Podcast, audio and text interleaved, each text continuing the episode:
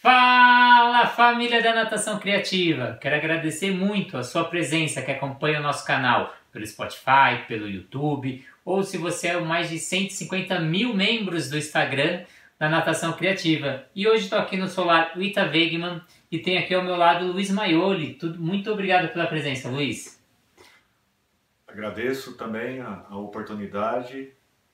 Espero que a gente consiga fazer uma conversa onde a gente pode contribuir com todos os ouvintes, as pessoas do, do seu canal. E queria que você iniciasse aí falando quem é o Luiz Maioli, como você chegou nesse projeto. Bom, é... meu nome é Luiz Maioli, minha formação é letras. É... Bom, desde quando comecei é... a faculdade, e trabalhar e, e pensar educação, etc., sempre carreguei uma pergunta comigo: uh, o que, que nós podemos fazer para que de fato a gente contribua para um processo educativo de fato? Porque desde a universidade me incomodava muito uma educação focada em conteúdos. E, e aí sempre essa pergunta, tá, mas e os valores, e as relações sociais, etc, etc. E a partir dessa busca, eu tive o privilégio, nesse caminho todo, é, de encontrar a pedagogia Waldorf, né, pedagogia curativa, onde ali eu comecei a encontrar as respostas que eu poderia ter nessa busca interna. É, bom, trabalho com isso já há quase 15 anos. Né? Meu foco de trabalho é, são crianças, jovens e adultos com deficiência, é, mas também crianças e jovens né, da, da, da, comunidade aqui de Campo Magro, onde a gente faz diversas coisas juntas. Né? Tenho também aqui Daniel Abro, né? economista, eu queria que você falasse um pouco de você, Daniel. Como você também chegou aqui no projeto? Boa tarde, Renato. Boa tarde, pessoal da Natação Criativa. Muito feliz de estar aqui com essa conversa. Apesar da minha formação ser como economista, minha atuação é na gestão de projetos e relações institucionais do Solar. Então, como que aquilo que é cultivado aqui dentro também transborda para a comunidade, que conversa, como a gente mobiliza essas várias mãos que tornam o projeto possível, a atuação possível, e é isso que mais me toca, é isso que mais me traz aqui. Eu estou atuando desde 2015, já trabalhei também com processos administrativos, captação de recursos, mas sempre nesse foco, com esse foco de como a gente forma esse todo de relações que carregam um ideal em conjunto. E a gente acredita bastante que as deficiências, os talentos de cada um conversam, são oportunidades de também nos autotrabalharmos e da comunidade como um todo se autotrabalhar. Como a instituição que nasceu em Curitiba, a gente já vai conversar mais sobre isso, ao vir para uma nova comunidade, e como essa comunidade também se transforma a cada ano, a gente também se transforma. A comunidade se transforma, a gente se transforma e a gente tem que acompanhar essas conversas, essas relações. É algo vivo que precisa ser cultivado por várias mãos, vários olhares, saber ouvir, saber falar, saber se colocar com respeito e primando por essa acessibilidade, inclusão, que a gente acredita muito que é algo para todos. Né? A gente vê muita isso de associar acessibilidade, inclusão como algo para a pessoa com deficiência, para o idoso, mas na verdade se a gente se torna alguém mais acessível, se a gente faz um projeto mais acessível, se a gente faz uma calçada mais acessível, se a gente usa uma linguagem mais acessível, a gente está se tornando mais acessível para todos e para nós mesmos. Então é isso que mais me move né, e que me leva a também estar tá junto nessa caminhada. E a gente pegando aqui o currículo do Luiz, é, formado em Pedagogia Waldorf, Pedagogia Curativa, terapia social. Você poderia falar para a gente o que é essa pedagogia curativa, o que é essa terapia social? Então, é, pedagogia curativa e terapia social, ela surge no início do século passado é, a partir de três é, vertentes, digamos assim. Então, uma vertente é a vertente pedagógica, né? Ou seja, a partir do momento em que a escola Waldorf foi criada, é, e a escola foi criada com um objetivo muito claro. Isso aqui é uma escola para todos, inclusive para meninos e meninas dentro da mesma sala. Isso era algo extremamente inovador para a época. E, e, lembrando que a escola Waldorf foi criada em 1919 na Europa, específico em Stuttgart, na Alemanha. E nós e, e, a Primeira Guerra acabou de se encerrar aí, né? Ou seja, a Europa estava um caos. Né? Então, essas dificuldades do pós-guerra é, era uma questão muito forte na época. Tanto que um terço das crianças da escola, por exemplo, não tinham que comer, a alimentação que elas tinham era na escola. Né? E como a escola era para todos, à medida que a escola se inicia, é, os professores começam a perceber determinadas crianças com, com questões com deficiência. E a partir daí se nasce, né, dentro da própria escola, uma sala especial, ou seja, uma sala onde agora essas crianças vão ser atendidas a partir de uma necessidade própria delas. Então, essa é uma vertente. A outra é da própria medicina. Né? Uh... o trabalho com pessoas com deficiência não depende só de um princípio pedagógico, mas também depende de um princípio médico. Porque há uma necessidade desse olhar médico, né? terapêutico. terapêutico, né? Porque não basta só a pedagogia, ela não vai suprir a necessidade desse indivíduo como um todo. Então, essa é a outra vertente. Uma terceira vertente é a vertente social. Né? É, existia um grupo né, de jovens na época em que eles trabalhavam com pessoas com deficiência, mas o pensamento era como, a partir de todo esse caos social que vive, que nós estamos vivendo agora, dentro desse contexto, nós podemos ordenar essa sociedade para que a sociedade de fato se torne uma comunidade. Né?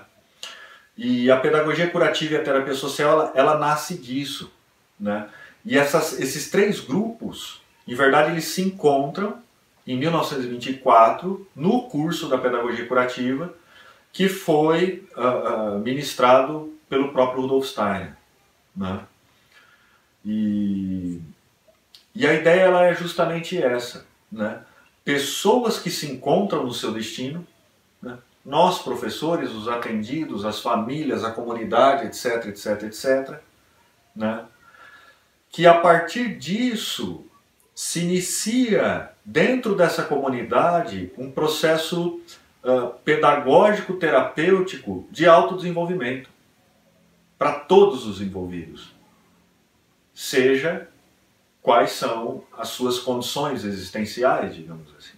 Interessante como a gente precisa muitas vezes de uma situação mais drástica, como é o caso de uma guerra, ou como é o caso de, do que nós chamamos né, de pessoas com deficiência, porque todos nós temos deficiências e talentos. No entanto, nós precisamos de uma é, classificação, de uma denominação específica para algo que nos confronta e nos desafia na nossa relação mas que muito mais nos desperta também para a necessidade de acordar como sociedade e para o aspecto humano de tudo isso. Não criar, ah, se tem problema de guerra, se tem questões de saúde, se somos diferentes entre nós, vamos nos isolar. Vamos criar uma bolha, aqui somos nós, lá são eles.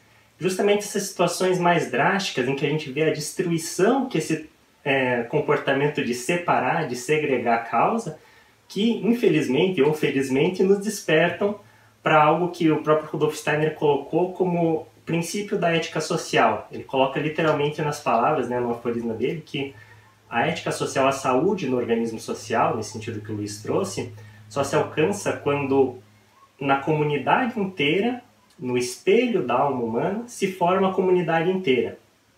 E quando na comunidade vive a força da alma individual, seja, quando a comunidade consegue formar um todo no qual o indivíduo, qualquer que seja seu talento, suas particularidades, aquilo que ele consegue contribuir, consegue colocar sua força. Cada um tem a sua, cada um tem sua condição, cada um tem seu grau de autonomia.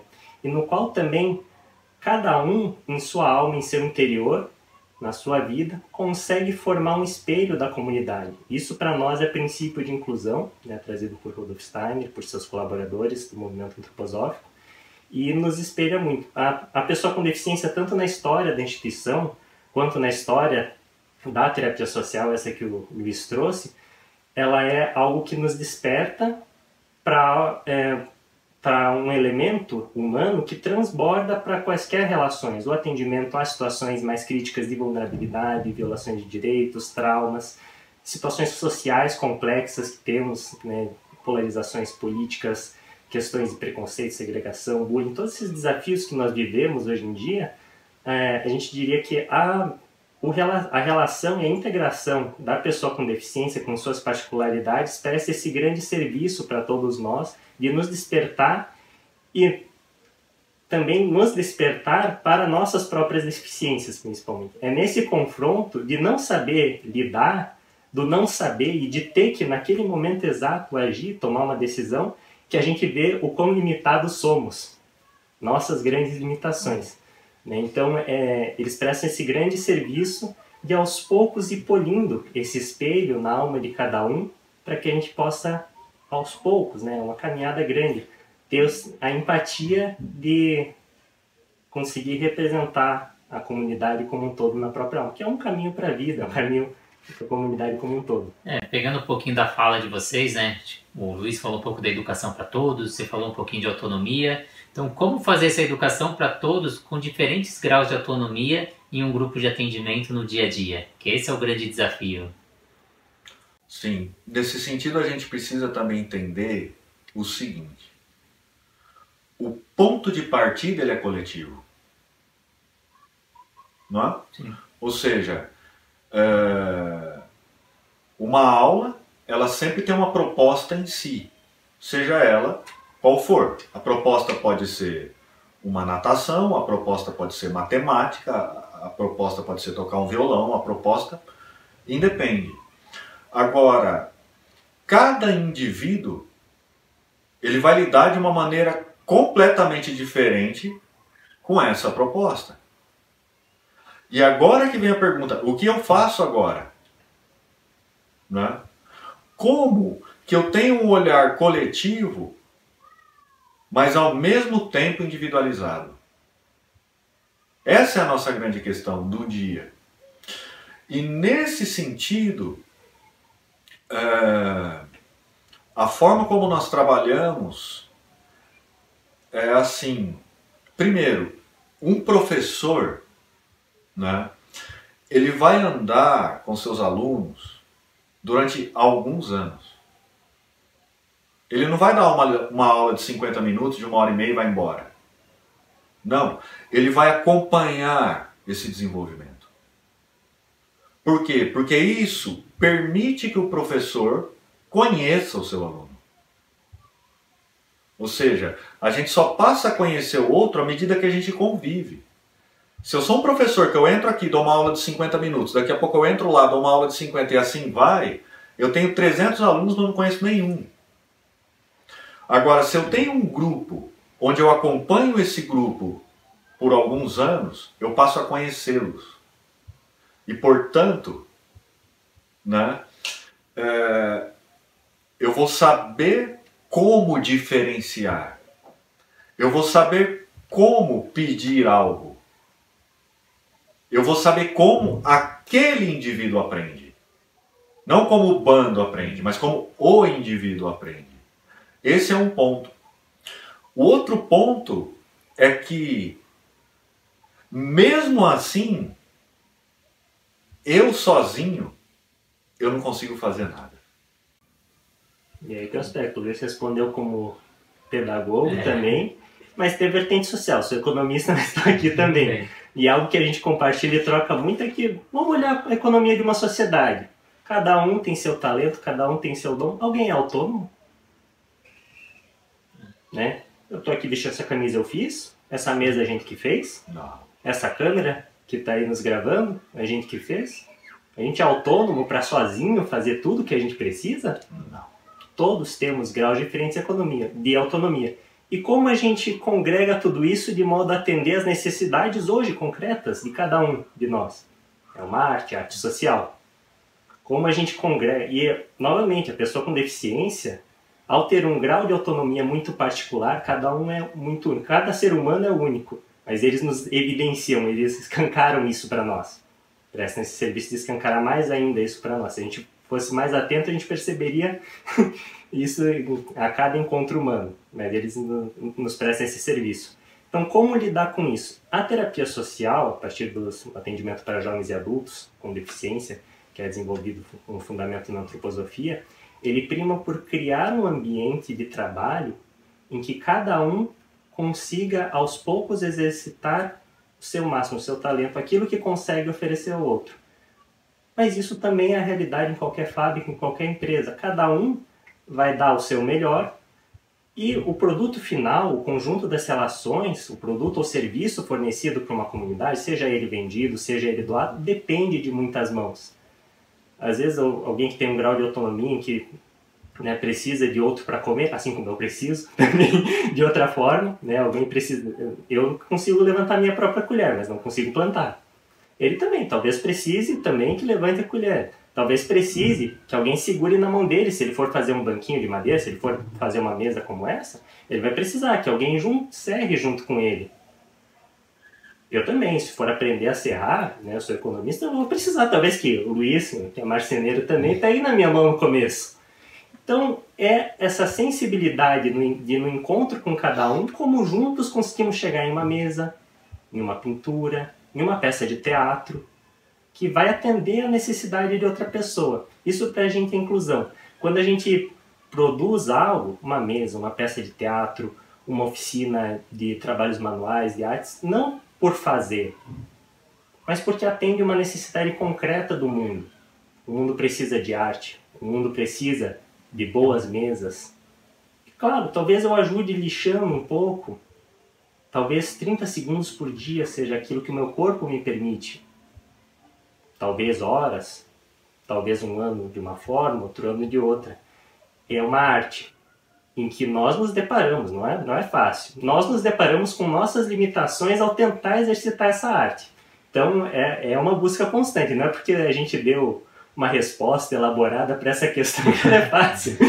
Na cabeça é muito fácil, mas na prática é uma arte. Né? Esse exercitar da autonomia de cada um. Mas o que nos norteia e nos mantém com o pé no chão é a necessidade concreta. É mirar naquilo que o mundo precisa não fazer por fazer, serrar algo que depois vai fora, porque alguém precisava exercitar, serrar. Não, depois isso vai virar uma mesa, um abajur, um carrinho, algo que vai ser usado por outro. Aí existem relações que muitas vezes não são imediatamente visíveis, palpáveis, mas que sustentam animicamente essa relação indivíduo-sociedade, promovem, dão uma chance para promover a inclusão. E ambos exercem o trabalho aqui no Solar. Eu queria saber como esse trabalho iniciou, com quem vocês atendem, o que, que é o projeto aqui do Solar. Então, o Solar iniciou em 2008 na garagem de um jardim Waldorf em Curitiba, né, uma garagem cedida, então nenhuma instituição começa já andando com as próprias pernas. A gente precisa de um espaço que alguém ceda, precisa de um conjunto de mãos que assinem uma ata, um estatuto. Então, em 2017 começou um, o trabalho de um grupo, né, com a Mônica, nossa fundadora. 2007. 2007. Você falou 17. Isso, 2007. Isso, 2007, desculpa. É, que começou o trabalho, o desenvolvimento, para em 2008 ser fundado enquanto associação. É, a partir dessa fundação, a gente foi acolhido por uma outra instituição, uma escola Waldorf, a Turmalina, até 2015. E em 2016 inauguramos essa sede própria em que estamos em Campo Magro. Né? E a partir dessa mudança, né, até então nós atendíamos prioritariamente é, crianças e jovens com deficiência, passamos a também chegar em um município novo, um município da região metropolitana, com uma característica totalmente diferente, rural, outra realidade e dinâmica de trocas sociais, em que a gente também precisou, enquanto instituição, perceber que mãos existem aqui para trabalhar, que necessidade existe aqui. Então, hoje em dia, mais da metade da nossa equipe, eu estava contando que no site a gente tem uma relação, mora em Campo Magro. né, uma instituição que até pouco tempo estava em Curitiba. Né? Então a gente vê que as mãos do município já estão se colocando em serviço e a gente vê a necessidade de trazer esse olhar que a gente já tinha individualizado para a pessoa com deficiência para atender também crianças e adolescentes das escolas públicas de Campo Magro, prioritariamente aqueles que precisam desse olhar individualizado, por questões de seu próprio desenvolvimento. Então a gente começou com uma troca muito intensa com as escolas, com os professores, observação em sala de aula, para ver quais casos eram prioritários para atendimento. Começamos com 4, depois 7 crianças, depois 15, depois 30, depois 60. Hoje estamos com 80, com a meta, né, o projeto esse ano vai atender 85 crianças e é, provavelmente cerca de 10 jovens e adultos com deficiência. Então é, um, é, é uma conversa com a sociedade em que demandas vão surgindo, surge a demanda também, como é um município pequeno, da participação nos conselhos, é, né, enquanto sociedade civil, Conselho da Criança e do Adolescente, que eu estou presidindo atualmente, Conselho da Assistência Social, estamos num movimento de criar o Conselho da Pessoa com Deficiência aqui no município. É, começamos um trabalho de serviço de convivência fortalecimento de vínculos nos fins de semana para crianças de 0 a 6 anos acompanhadas de seus pais, um trabalho também bastante intenso no incentivo à leitura. Então a gente faz visitas leitoras nas casas, que começou na pandemia, é, para formar famílias e comunidades leitoras. Tem ações nas praças com biblioteca itinerante, que a gente monta uma tenda, quem está ali brincando na praça, leva o filho na praça, vai jogar futebol, vai fazer alguma coisa, pode pegar um livro emprestado, né, somar essa nossa biblioteca. Pode Temos... escutar uma história, né? Isso, isso tem contação isso, de história histórias. encontro também. Então são várias ações em que, aos poucos, assim, chega uma mão que quer colocar algo em prática aqui. Uhum. Tudo precisa, né? Uma ideia, vira um orçamento, que vira um projeto e se viabiliza a partir de uma necessidade concreta. Então hoje são várias frentes de atuação que a gente tem, é, mas do coração aquilo que nos trouxe a talvez o despertar para esse olhar e talvez tenha nos permitido e tem é, nos possibilidade cada vez mais perceber essas necessidades foi essa esse chamado da pessoa com deficiência que é um entendimento que a gente mantém embora em termos de números não seja a maioria dos atendidos né, o projeto Criança Semente ele consegue por ter grupos menores e por ter esse olhar atender em conjunto crianças né, que tenham deficiência e crianças das escolas públicas em geral. Né? No entanto, o, esse cuidado, apesar de ser o cerne, não é uma, a maior parte quantitativa, mas é um cerne qualitativo que sustenta e dá lastro para o trabalho da instituição. Então é algo que a gente carrega com muito carinho né, nessa relação com a comunidade sustenta do ponto de vista interior. Isso. Não do ponto de vista financeiro. Financeiro, financeiro, financeiro não sustenta. é muito pelo contrário. Pelo contrário, porque é muito caro o trabalho. Né? Muitos profissionais por atendido, né, para ter essa relação, essa manutenção do trabalho. É, você adicionar algo sobre a trajetória, Luiz? Não, eu penso que, que, que, que é isso mesmo. O... Até essa questão do custo desse trabalho né? É, voltando até um pouquinho à, pergunta anterior, é, quando eu falo, e o Daniel complementou, expandindo isso para a comunidade, nós não fazemos nada sozinhos. Ou seja, se eu tenho uma diversidade muito grande dentro de um grupo, né, eu também dependo de outros professores em sala de aula junto. Né? Então, nesse sentido, é, a gente também trabalha dessa forma, ou seja, não tem eu dando aula lá na frente e meus alunos sentados. Não, eu dou aula, mas eu tenho pessoas que estão junto com os meus alunos. E eu também estou junto com os meus alunos. Né? Então, é esse todo. Na hora do recreio, o que, que eu estou fazendo? Eu estou junto com os meus alunos. Né? Hoje eu não estou, porque eu estou aqui. Mas, ou seja, esse encontro é sempre todo mundo junto, o tempo todo. Porque isso permite nos conhecermos. Eu conheço os meus alunos, os meus alunos me conhecem. E assim a gente se inclui. Vamos falar isso dessa forma. Essa é uma característica do nosso trabalho também, é um trabalho diário, né? então tanto as crianças e adolescentes que a gente atende aqui no projeto Criança Semente, né, que é um projeto que tem interrelação tanto com saúde, assistência social, educação, um contraturno escolar que nós temos, quanto o atendimento da terapia social, que esse sim é em período integral para jovens e adultos né, com deficiência, são atendimentos diários para ter esse ritmo e para que as várias atividades, música, marcenaria, oficina, alimentação, culinária, estejam nesse todo e crie esse ritmo. E temos outras ações pontuais, né? A biblioteca que vai estar na praça, ela vai estar em alguns fins de semana específicos. Né? Tem atividades que congregam famílias e atendidos, né? crianças 0 a 6, o serviço de convivência e fortalecimento de vínculos, acontece aos sábados. Né? Então, tem uma periodicidade diferente. Nós oferecemos também cursos de capacitação né, para atores do sistema de garantia de, de direitos, né, tanto da assistência social, saúde, professores das escolas municipais, que também acontecem uma vez por mês. Aqui com esse olhar de que atendemos a mesma, as mesmas crianças, atendemos a mesma comunidade, podemos também trocar e nos capacitar em conjunto. Então tem a, essas ações né, diárias que a gente oferece e tem ações específicas, pontuais, mais estratégicas, que a gente vai diversificando.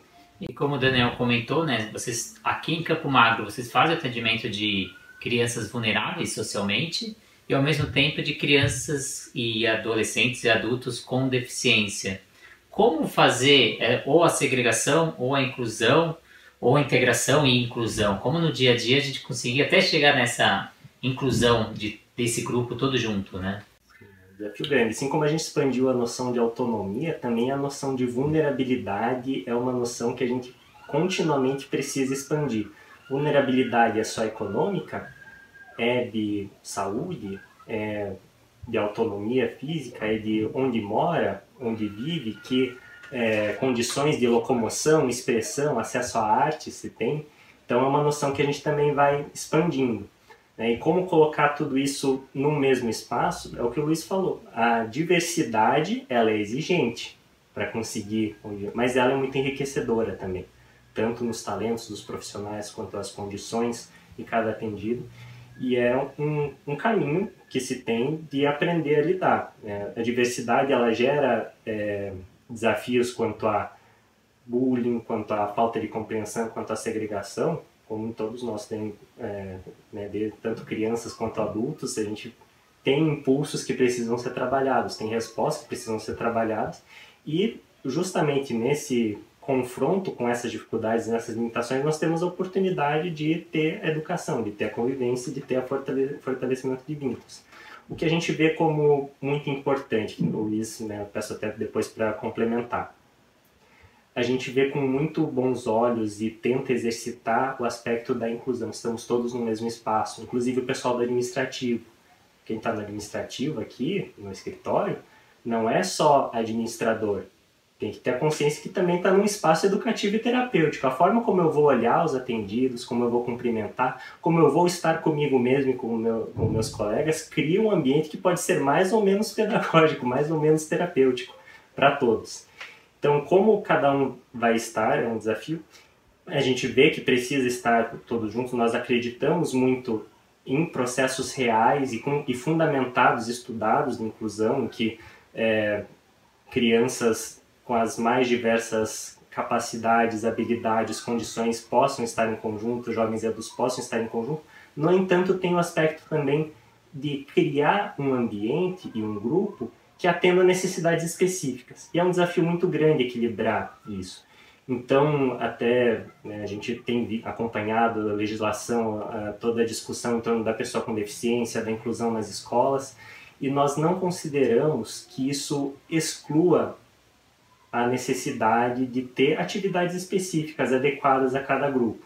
Então, não é porque a inclusão é uma meta humana muito importante, não só em instituições, mas em praças, na hora de pensar cidades como um todo, que a gente também não precisa ter algo específico. Assim como é, a gente não é porque a gente precisa ter uma diversidade de talentos em economia que a gente vai deixar de ter um sapateiro, vai deixar de ter o mercado, vai deixar de ter a loja de roupa que tem o estilo determinado, aquele estilo específico. Por quê? Porque vai atender aquela pessoa específica que gosta daquele estilo e que precisa daquele estilo, precisa né, daquela característica determinada. Então a gente também vê assim nos grupos. A gente tenta montar o grupo olhando aquele caso concreto, naquele instante.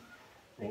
E nesse sentido a gente verificou, já fizemos, existem atividades em que os jovens e adultos com deficiência, atividades tanto de, de festa quanto no dia a dia mesmo pedagógico, em que há elas são atividades realizadas em conjunto, mas nós verificamos que para muitas atividades, o ritmo da atividade, o atendimento às necessidades requer também atividades em que cada um esteja no seu ritmo, com seu grupo, em sua interação, mas numa constante, num constante experimentar e observar.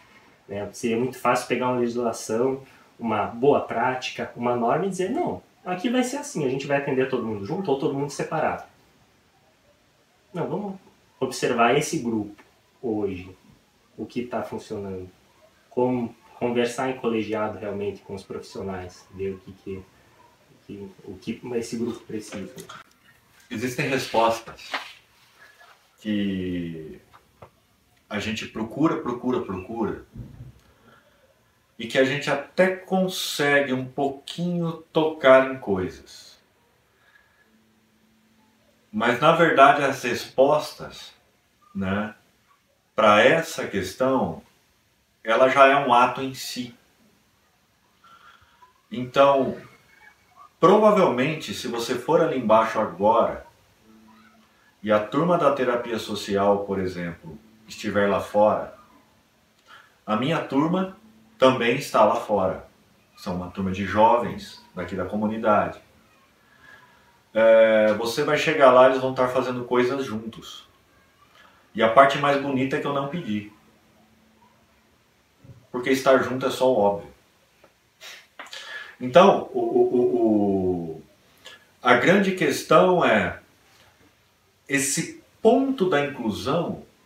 Nós temos esse mundo lá fora que determina as leis que são importantes e a gente gosta delas. Agora, e quanto a isso, de alguma maneira, esse, essa consciência exterior ela está assegurada por conta das leis, né? Só que aí a gente sai, esse lá fora está assegurado, mas internamente aqui está assegurado, né? É, inclusão é um fato interior para mim. Isso é uma questão.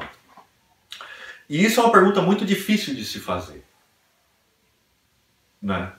Porque se eu internamente já começo a diferenciar, a conta já não fecha. Né? Ou seja, eu olho uma pessoa, eu olho outra pessoa, eu olho outra pessoa, elas são diferentes, né? Elas têm suas questões pessoais, só que dentro desse todo eu preciso encontrar uma pergunta. A resposta para uma pergunta. Né? Onde está o humano? Aí. Porque o humano faz esse todo. E no humano, nós somos iguais. Ou seja, essa igualdade, essa inclusão, ela só vai acontecer de fato quando nós encontrarmos aquilo que é puramente humano. Porque ali não tem mais nada. Ali nós temos olho no olho. Eu lembro até, vou citar, eu fui num congresso para pessoas com, com deficiência na Argentina e lá haviam várias instituições. O congresso era para eles. Nós só, só éramos terapeutas que acompanhava e, é, ah, e auxiliava nas atividades, etc. Né? Então tinha instituições lá, é, a maioria da América Latina, né, mas tinha outras da Europa, Estados Unidos, etc. O tema desse congresso era amizade. Né? E esse congresso era assim, em algum momento tínhamos oficinas que fazíamos, é, de coisas mesmo, é, eu lembro oficinas de trabalho com couro, fizemos uma bolsinha lá, é, é, atividades de dança, de movimento, enfim, conversas, música, etc, etc. Mas tinha momentos de plenária, né? É, onde aí os jovens colo se colocavam diante de determinadas questões. E eu nunca vou esquecer a cena de um, de um jovem, ele devia ter uns 22, 23 anos, cadeirante.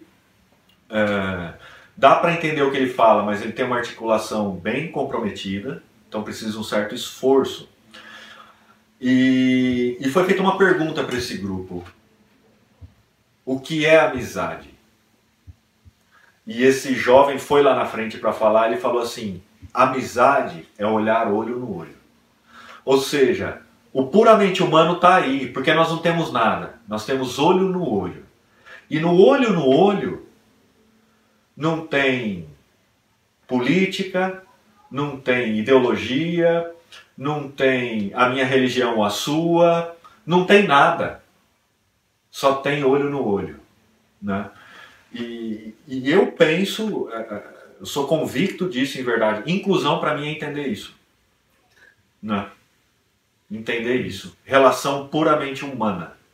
E quem está do outro lado e trabalha com deficiente, acho que gostaria assim de estratégias, dicas, como fazer uma anamnese, como quando o aluno chega o que fazer. Que dicas você poderia dar para quem está aí do outro lado? Bom, isso também é um tema que exige muito estudo. Né? É, a antroposofia, né, pedagogia curativa, que é uma, uma área da antroposofia, ela tem uma metodologia né, do ponto de vista do diagnóstico é, bastante complexa, né, onde aí, é, em verdade, o ponto de partida, isso é só enquanto dica, porque isso é muito mais é. complexo, é, existem cursos aqui, a gente oferece, etc. É possível né, investigar e participar, mas o ponto de partida não é a patologia. O ponto de partida é o próprio indivíduo. Ou seja, faz sentido para mim conhecer autismo, por exemplo, só que muito mais importante que autismo é o João, é a Maria.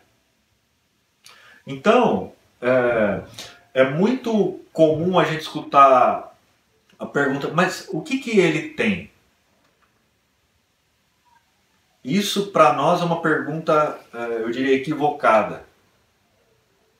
Porque a pergunta que nós deveríamos fazer sempre é: quem é a individualidade que está diante de mim? Quem é essa pessoa que eu acabei de encontrar? Você, o Daniel, nós nos encontramos aqui. E nós não sabemos quem nós somos. Né? E, e nesse sentido, muita coisa já muda. Muita coisa já muda. Porque, de novo, o cerne puramente humano ele não é doente. Ele não tem uma deficiência. Né?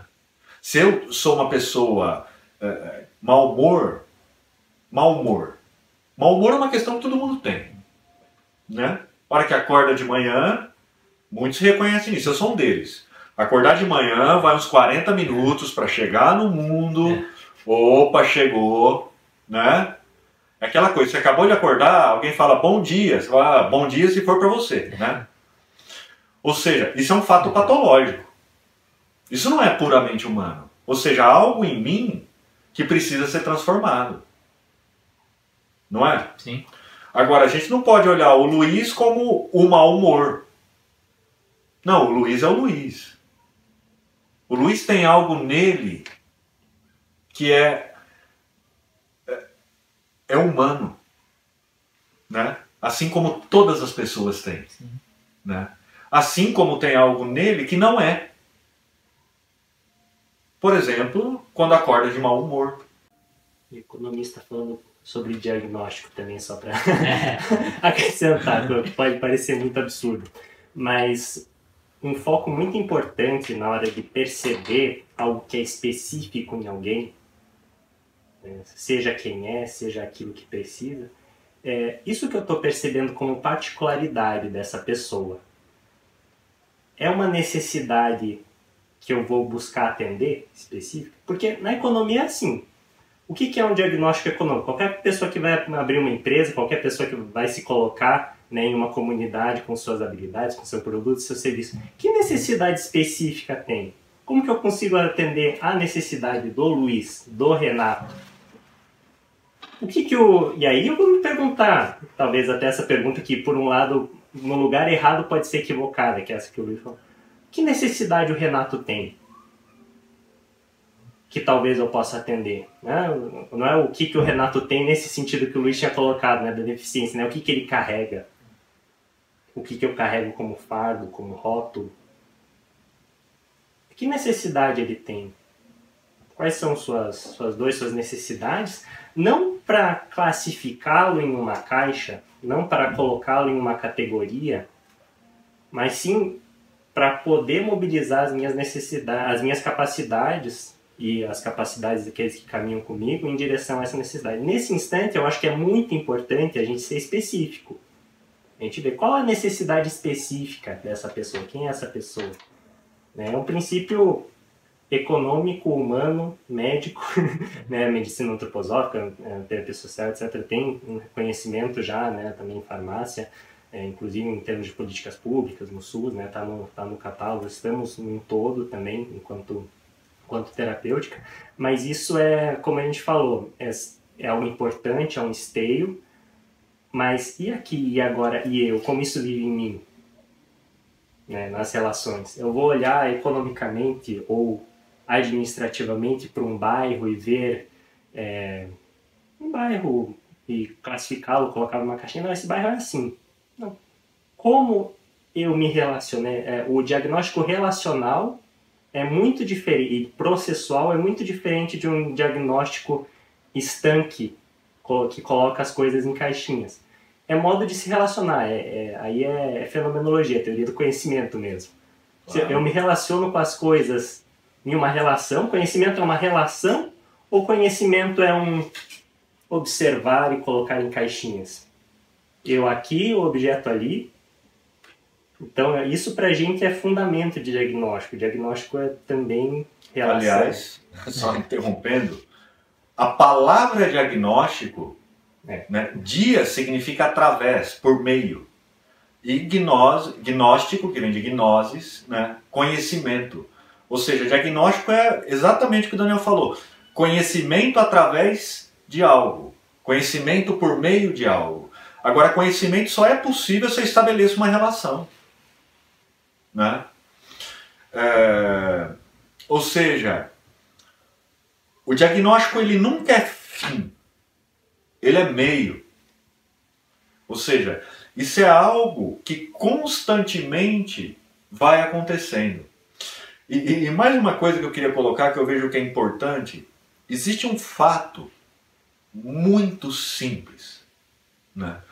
Porque eu também percebo que a sociedade ela está deixando as coisas complexas demais e, e às vezes a resposta para as perguntas ela está justamente na simplicidade. Existe uma pergunta que nós precisamos fazer algumas vezes por dia, enquanto professores, enquanto terapeutas, enquanto pessoas de sociedade. Eu falo professor e terapeuta porque é a minha. É isso que eu sou, Sim. né? Que é o que eu posso fazer para ajudar? Essa pergunta eu preciso fazer algumas vezes por dia. O que eu posso fazer para ajudar? Entender que a, a pergunta ela é simples. A resposta para essa pergunta é altamente complexa. Isso volta um pouco no que o Daniel estava falando. A gente se depara com uma situação e agora? Né? Sim. Porque nós somos incapazes, se a gente for ver bem. E, né? e o que vincula, o que motiva vocês nesse trabalho no dia a dia? eu, vou, eu vou ficar meio repetitivo aqui, mas é porque o, o ponto ele, ele tá bem aí. O que me motiva é conseguir cada dia mais me aproximar daquilo que é puramente humano. Ou seja, é saber que hoje eu estou. Amanhã eu estou diferente. Se eu conseguir fazer uma coisa hoje, ou se eu não conseguir fazer uma coisa hoje, amanhã eu posso tentar de novo. E essa coisa pode ficar melhor. E cada vez melhor. E cada vez melhor. E nisso, nós, enquanto comunidade, enquanto sociedade, nós vamos crescendo, nós vamos nos desenvolvendo. Então, o que me motiva é justamente isso, né? É, é ver o ser humano é, despertando, é ver o ser humano transformando, é ver o ser humano crescendo, né? É, eu acho que quando a gente fala em desenvolvimento, a palavra vida ela já está aí pela sua própria natureza. E a vida na sua forma mais primitiva, né? Nós encontramos ela no mundo vegetal, né?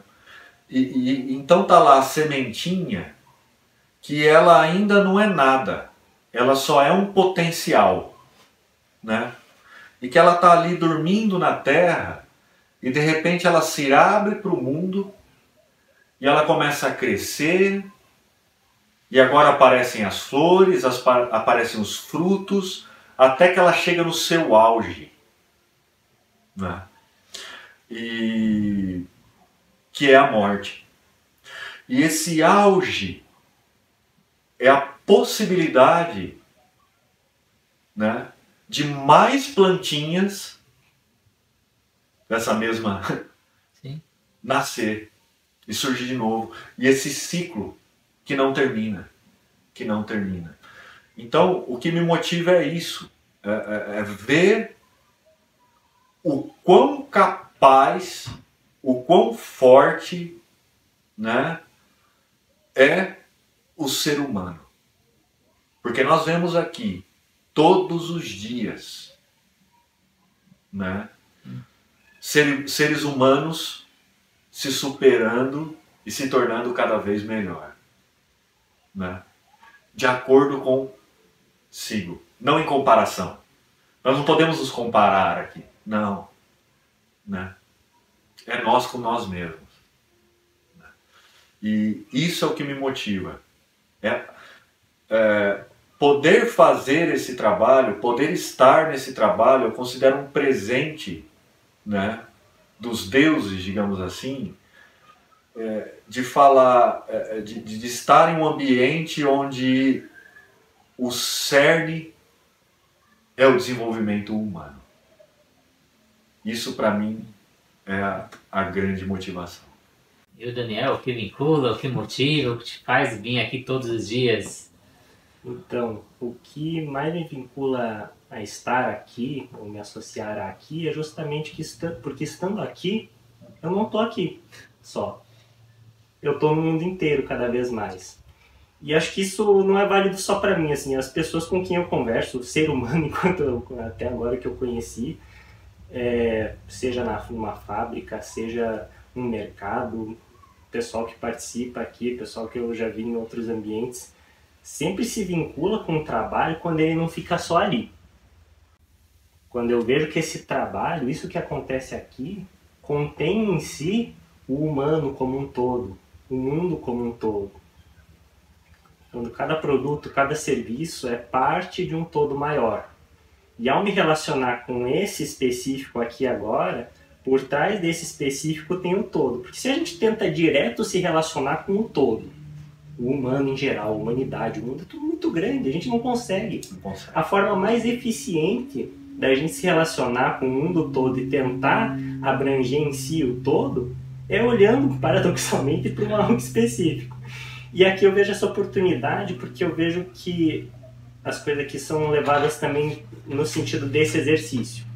O conviver com pessoas diferentes, equipe, o Luiz também, é sempre um desafio. Um todo, são, assim, ele está olhando esse ponto específico de onde ele está aqui. Eu estou olhando dali. Aí já temos uma questão nós dois estamos nos relacionando com algo, um elemento específico, Pode ser um problema que a gente tem que resolver, uma tarefa que a gente tem que resolver, uma entrevista que a gente tem que dar, tentando se relacionar com o mundo inteiro e ter o humano no centro, mas o ângulo que cada um está olhando é, é diferente. Então, é essa maravilha desse fenômeno a cada instante e de estar tá junto com pessoas que também estão nessa busca. Ele vai olhar de um lado, eu vou olhar do outro. O específico tentando conter nele o todo. E aí nisso, né, para sair um pouco da abstração, tem o fato de, olhando para uma instituição, a gente tem que olhar como, é, e quando a gente pensa uma instituição, vai fazer um planejamento para cinco anos, para ano que vem, para dez anos, ah, eu posso pensar que instituição bonitinho para 30 anos, e eu não considerei como que a associação de moradores está pensando seus próximos 30 anos. Como que as escolas públicas estão pensando seus próximos 30 anos? Como que os professores, as famílias, cada uma aqui tem seus sonhos. A população aqui em volta, cada uma tem sua, sua caminhada. Então, o trabalho de pensar uma instituição também é muito de ouvir. E é nisso que a gente vê. Na hora de se preocupar e carregar uma instituição, a gente é obrigado, pela própria natureza do desenvolvimento das coisas e dos processos humanos e sociais, a olhar para o todo. Se a gente ousar tentar não olhar para isso, mais dia menos dia a vida vai nos dar o devido tapa. né? Isso é, bem, isso é o que me, me, me motiva muito a estar aqui, porque o tapa vem. e ele pode ser doído, mas ele nos nos, nos torna, faz nos sentir vivo de novo e, e olhar, olhar para essas coisas. E você comentou planejamento de um ano, cinco anos, dez anos, mas como a instituição se mantém, como as pessoas podem colaborar, como que é a sobrevivência diária aqui? Aí também tem uma diversidade, né? cada um de acordo com aquilo que está ao seu alcance. Teve, acho que faz dois fins de semana, foi o primeiro dia que a gente montou a biblioteca na praça. Então a gente montou, é, e levamos só os livros e as histórias. Cadeira, mesa, tenda, claro. Mas a gente ousou experimentar não levar, por exemplo, um lanche, um carrinho de cachorro-quente, como é usual, né? Quando se faz ação em praça, às vezes para chamar para o livro, para chamar para uma ação, oferece um lanche, oferece alguma coisa porque a população chega. Mas como o pessoal já estava brincando na praça, a gente fez assim. Contamos história, várias famílias me participando. Uma mãe que não tinha vínculo ainda com o projeto com uma filha pequena, né? não, não é atendida aqui no dia a dia, foi lá, ouviu história, pegou um livro para ela, pegou um livro para a filha, ouviu história, foi para casa, dali uns 10 minutos voltou. Uma garrafa de café, uma garrafa de leite e um pudim de pão. Não tinha lanche, estava todo mundo passando a tarde aí lendo, desenhando, escrevendo e não tinha comida nenhuma. O que, que ela fez? Percebeu e trouxe. Trouxe copo, trouxe já o guardanapinho para cada um poder se servir. Então, é, é, nessa dinâmica, as oportunidades vão aparecendo como algo vivo também.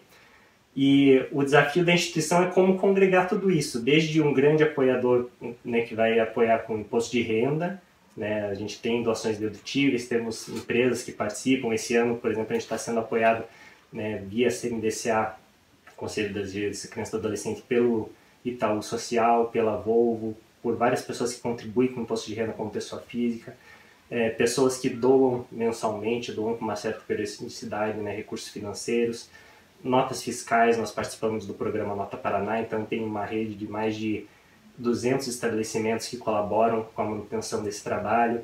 Temos ajuda de comércio local né, nesse, nesse, local, nesse sentido, também quando vai fazer um evento. E, e muito ajuda também, conforme as pessoas também são atendidas pela instituição, todo o nosso atendimento é gratuito. No entanto, quando cada um consegue perceber a sua realidade, olhar a realidade do, de outros que são atendidos, existe uma conversa também, aos poucos, com essa comunidade, um, um cultivar de relação, em que a gente vê como que cada um pode contribuir, seja financeiramente, seja com uma ajuda, né, de um, um trabalho voluntário. Então essa é a arte também. Né? É, também não é pedagógico, terapêutico e promotor de bem-estar social quando a gente só só dá. E ao dar a gente ilusoriamente, às vezes levanta muros para as mãos que querem se somar. Sim. Às vezes quem a gente acha que está ali precisando se atender é a pessoa que depois vai trazer o, o pudim de pão. Muito gostoso, por sinal. então são essas, são várias formas, né, no nosso site. Quem quiser conhecer, acompanhar nas redes sociais, a gente além de mostrar um pouco do trabalho e promover essas relações, tem lá várias formas de apoiar. Tem o Pix, tem como contribuir com nota fiscal, tem o passo a passo para a destinação de imposto de renda, seja pessoa física, seja pessoa jurídica, como faz para se tornar voluntário, fazer estágio. Né? Então, é, tudo tem que partir de uma conversa, de uma relação real. O apoiador também é único, a caminhada, a relação dele também é única e a gente vai construir né, a relação como tem construído com várias mãos que apoiam esse trabalho. Sim, então a pessoa que está do outro lado, mesmo pessoa física que tem o seu imposto de renda ali, declara, ele em vez de pagar aquela valor para o governo, ele pode fazer essa doação para vocês e ele deduz isso no imposto de renda dele. Isso, tanto pessoa física quanto pessoa jurídica tem né, normativa da Receita Federal. Durante o ano calendário, se durante o ano quiser fazer doações, é até 6% do imposto devido e no momento da declaração, 3%. Sendo que as pessoas às vezes têm essa dúvida, se eu tenho restituição, eu posso doar? Também pode. O valor é acrescido à restituição, né, corrigido pela Selic, devolve para a pessoa também. Então, é, tanto, tanto tendo imposto a pagar quanto imposto devido pode doar, desde que faça no modelo completo, né? o modelo em que existem aquelas deduções, em que a gente deduz é, alguma despesa com saúde, educação, despesas médicas, para totalizar o imposto, né? sem ser aquele desconto simplificado, é possível destinar. No nosso site a gente tem o passo a passo, né, para quem quiser, tem um vídeo explicando. E a gente também está sempre disponível para tirar dúvidas. Se a gente não souber responder, a gente pergunta para a nossa contabilidade. E tira dúvida. É um trabalho bem importante que a pessoa não tem que desembolsar nada a mais. Né? Que já teria que pagar de qualquer forma quanto imposto, pode destinar para nós. E você também falou outra forma, é através das notas fiscais do Paraná. Como que funciona esse sistema aí pelas, pelas empresas, pelas do bairro aqui, né? Então, não só no bairro, em Curitiba é. também, é, isso vale para a região mais próxima a Curitiba aqui no Paraná, né, pela região fiscal que a gente está é, toda nota fiscal que se pedir sem o CPF pode ser doada. Você mesmo pode doar, né, lendo o QR Code da nota, tem o passo a passo pelo aplicativo do Nota Paraná no nosso site, ou pode procurar alguma das urnas, latinhas ou caixas, depende do, do comércio em que estejam identificadas com a associação, pode depositar ali. E quem é comerciante pode colocar, pode é, separar um espaço no seu comércio, né, no seu balcão, né, é só entrar em contato conosco te leva uma caixinha, né, encaixa na nossa rota de, de, coleta e os clientes desse estabelecimento podem doar suas notas. Né? Aquele que não precisar do CPF da nota, que não precisar da nota, pode depositar sua via a gente coleta né, com a periodicidade que a gente combinar. E é aquele famoso que aos pouquinhos, aos pouquinhos, a gente constrói a montanha ali. Sim. Queria agradecer muito a presença do Daniel, muito a presença do Luiz e já deixar o convite aí para outras entrevistas. Com certeza será uma satisfação, né? É sempre bom conversar. A gente, é, a gente acompanha um pouco a distância, né? Mas é. conhece pouco ainda da natação criativa e desse todo que vocês formam. Mas de cara a gente já se identifica porque são pessoas que estão a serviço, estão em ação, né? Eu acho que mais do que intelectualmente a gente já é. se afina, porque tem esse reconhecimento ainda semi-consciente de pessoas que estão atuando em conjunto. Então é sempre um prazer conversar e estar tá aqui. Né? Bom, Agradecemos também a oportunidade de poder estar conversando com todos aqui. E com certeza, em outras oportunidades é. nós podemos. E queria que vocês conversar. deixassem aí o site, Instagram, o que, que o Solar tem aí para quem quer conhecer mais o projeto. O site www.itavegman, com W, né? A gente acho que vai estar em alguma descrição no podcast, no, no YouTube, no, é, no Spotify, .org.br. E as redes sociais é sempre barra Solaritavegno, Instagram, barra Solaritavegno, Facebook, barra Solaritavegno. E também estamos, claro, né, prioritariamente até sempre de portas abertas para quem quiser vir nos visitar. Né? Estamos aqui diariamente no atendimento e é sempre uma alegria quando a gente recebe alguém aqui presencialmente. As redes sociais são um espelho também de algumas coisas, algumas faces, né, em que as pessoas podem se relacionar, quem está mais longe Né? Mas é sempre uma alegria receber todos aqui, estamos sempre de portas abertas. Então deixa o convite aí para seguir as páginas aqui do Solar, seguir as páginas da Natação Criativa, seguir o YouTube que vocês auxiliam aí no crescimento desses projetos. Queria agradecer para quem acompanhou a entrevista, para quem está deixando mensagem aqui nos comentários. Então muito obrigado a todos e até a próxima entrevista. Obrigado. Obrigado. Até mais.